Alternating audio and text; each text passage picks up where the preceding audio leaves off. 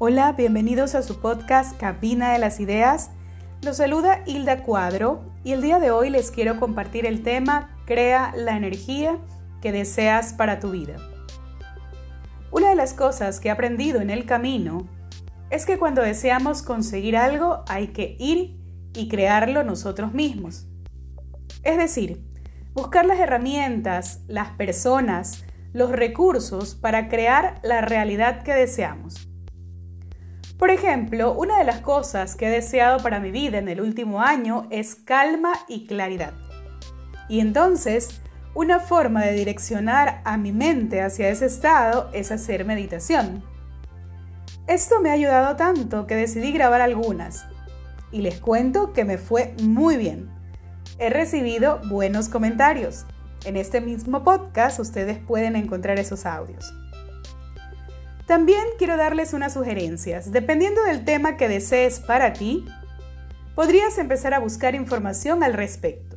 Por ejemplo, unos videos explicativos de aquello que deseas aprender, tal vez un podcast como este que estás escuchando sobre algún tema que te interese, un documental que te lleve a conocer algo nuevo. Hay uno que a mí me gusta mucho que se llama El niño que domó el viento. Es muy interesante. Está en Netflix.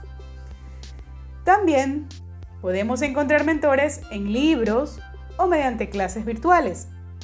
Tú puedes elegir qué opción se adapta a lo que funcione para ti.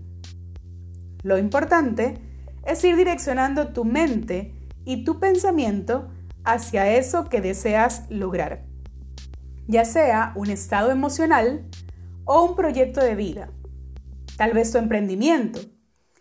Y como siempre les comento, es básico decidirse, sí, es importante tomar la decisión, pero también es importante entrar en acción para que nuestros deseos no queden solo en nuestra mente, sino irlos bajando a la realidad.